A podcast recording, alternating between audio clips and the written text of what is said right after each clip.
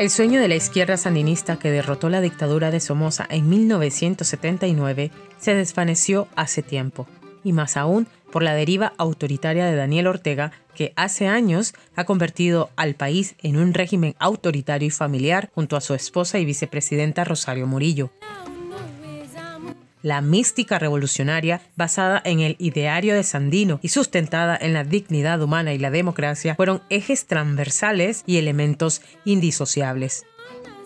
Este pensamiento imprimió un carácter ético a la política y un carácter político a la ética para construir y articular una visión social, ética y cultural como lo practicó el general de brigada en retiro Hugo Torres Jiménez, quien falleció en manos de la dictadura orteguista en febrero de 2022. Suyen Barahona, activista política nicaragüense y presidenta de la Unión Demócrata de Nicaragua, UNAMOS, describe una faceta más personal de Torres. Un gran amigo, un gran mentor, era súper divertido, súper, súper chistoso, alegre, le encantaba. No había reunión en donde él no contara algún chiste, alguna anécdota y que nos hiciera y que nos hiciera reír. Eh, era chileador, bromeador y, realmente eh, tenía un optimismo que para mí era inquebrantable, pues en los momentos quizás donde se veían las cosas más oscuras, más difíciles, él siempre mantuvo su optimismo y siempre mantenía su alegría, ¿no?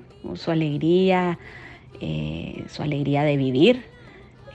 Imagino pues que también eso viene de, de alguien que experimentó tan de cerca la muerte en muchísimas ocasiones durante su involucramiento pues en la lucha armada y clandestina en los 70 y en los 80. Eh, entonces creo que, amaba, realmente manifestaba una gran alegría por, por vivir. Era un, hombre de una gran serenidad, muy, muy disciplinado, eh, hacía ejercicio todos los días y me acuerdo que además nos animaba a que a que hiciéramos ejercicio a las nuevas generaciones.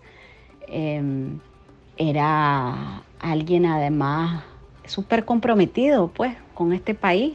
Eh, eso se vio manifestado en, todo su accionar, todo, toda su vida, toda su vida dedicada a Nicaragua, a cambiar las, las, diversas situaciones que se enfrentó en Nicaragua. Em, y, pues yo siento que, además tenía muchísimo compromiso con, en esta etapa con contribuir para que en Nicaragua hubiese democracia, hubiese libertad.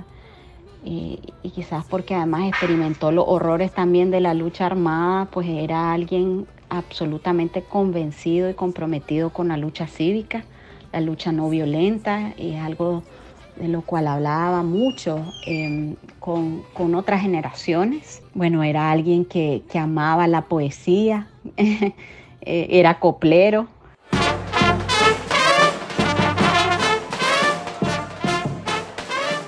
Hugo Torres se ganó su lugar en la historia de Nicaragua por su participación en operativos memorables del Frente Sandinista de Liberación Nacional participó en el secuestro de altos funcionarios de la dictadura somocista durante una fiesta en honor al embajador estadounidense en Managua, Turner Shelton, en 1974. Se tomaron la casa de Chema Castillo para que se cumplieran sus demandas.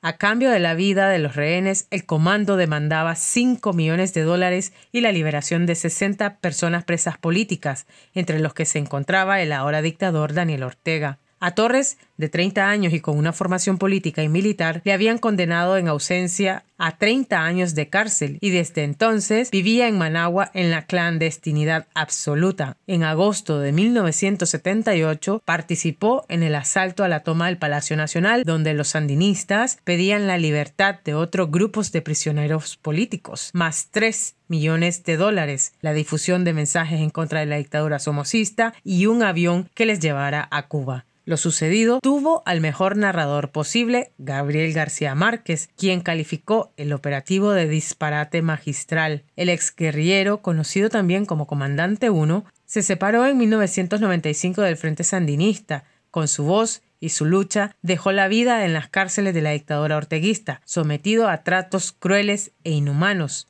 Luis Carrión, excomandante de la Revolución Sandinista e integrante de UNAMOS, señala que Torres fue un héroe sin apellidos, un luchador consecuente por la libertad. Alcanzó dimensiones legendarias, pero su heroísmo trasciende esos momentos dramáticos.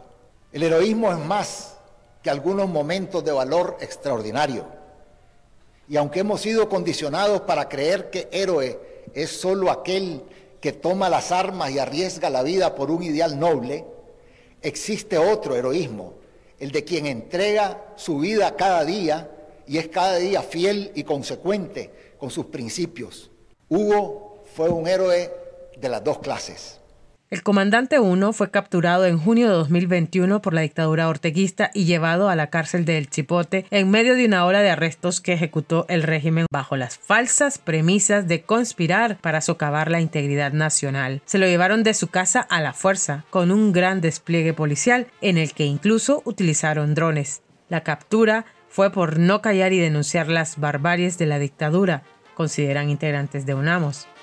La condición de salud se agravó tras su detención ilegal. En esa última semana, eh, antes del encarcelamiento de varios de nosotros, pues la verdad es que iban quedando menos y menos voces, ¿no? Que salían en los medios y él siguió dando declaraciones, estaba clarísimo que lo iban a apresar y pues con un tremendo valor y con una tremenda dignidad, siempre siguió expresando sus ideas, expresando la necesidad de libertad, de democracia y pues ninguna dictadura pudo jamás em, hacerlo agachar la cabeza.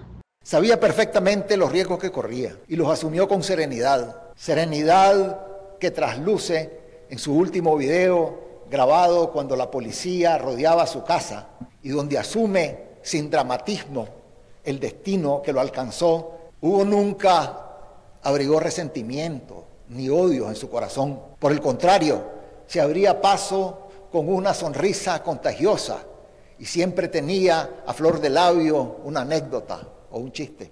Casi al mismo momento de su captura se circuló un video que menciona a Luis Carrión donde Torres señala a Ortega de haber traicionado los principios revolucionarios. Hay asedio fuerte, hay presencia policial en los alrededores, hay vigilancia de drones.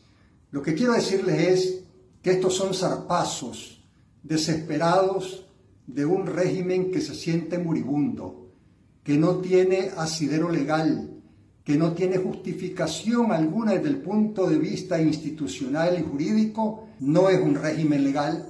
Nuestra lucha sí lo es. Nuestra lucha, la del pueblo de Nicaragua, por la que ha tenido que pagar grandes sacrificios, sí lo es. Tengo 73 años de edad. Nunca pensé que esta, en esta etapa de mi vida iba a estar luchando de forma cívica y pacífica contra una nueva dictadura. Hace 46 años arriesgué la vida para sacar de la cárcel a Daniel Ortega y a otros compañeros presos políticos. Y en 1978 volví a arriesgarla junto con Dora María Telles y otros compañeros para liberar aproximadamente 60 presos políticos, entre ellos Tomás Borges, Doris Tijerino, René Núñez y otros pero así es la vida.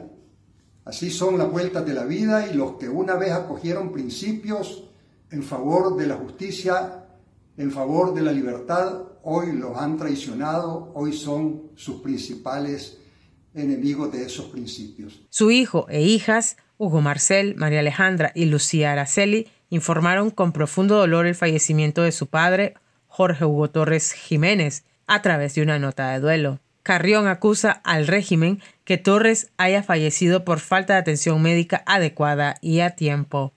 Comenzó a deteriorarse físicamente a principios de diciembre y durante muchos días su condición fue empeorando sin recibir atención médica adecuada, sin que se le practicara ningún examen o estudio más profundo.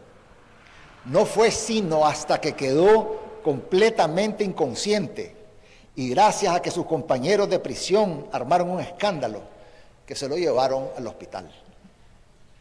Desde entonces no se supo más hasta que murió. ¿Qué enfermedad tenía? ¿Qué tratamiento recibió? ¿Qué médicos lo atendieron? ¿En qué hospital estuvo? Se estaba muriendo, pero seguía secuestrado.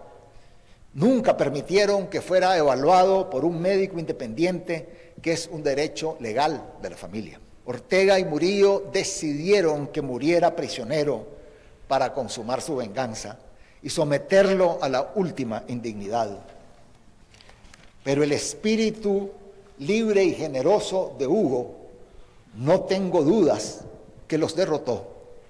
Como una persona leal a sus principios y valores, como alguien que encaraba la vida con seguridad y confianza, como quien siempre fue más fuerte que sus propios miedos y salió vencedor en todas las pruebas que le lanzó la vida, Hugo, encarcelado y torturado, nunca dejó de ser libre.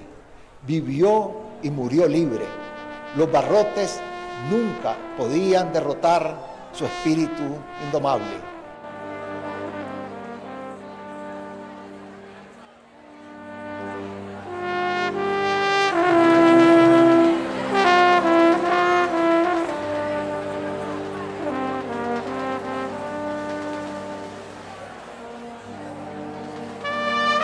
Cuando se supo la noticia, la dictadura emitió un comunicado donde confirmaba la muerte de Hugo Torres por enfermedad. Aseguró que había sido trasladado a un hospital desde el momento en que presentó deterioro en su estado de salud. Sin embargo, la muerte aún no ha sido esclarecida en su totalidad. En su juventud, Hugo Torres renunció a las comodidades para luchar contra la dictadura de Somoza. Aceptó una vida bajo acecho permanente de represión somocista y solo para luchar hasta lograr el sueño de la victoria. Al también exdiputado Torres, Ortega le negó la libertad. Fue sometido a un proceso sin garantías. No hay duda que Hugo, como Eddie Montes, ambos presos políticos, son de los crímenes que hay que esclarecer, de los crímenes por los que un día se tendrá que rendir cuenta.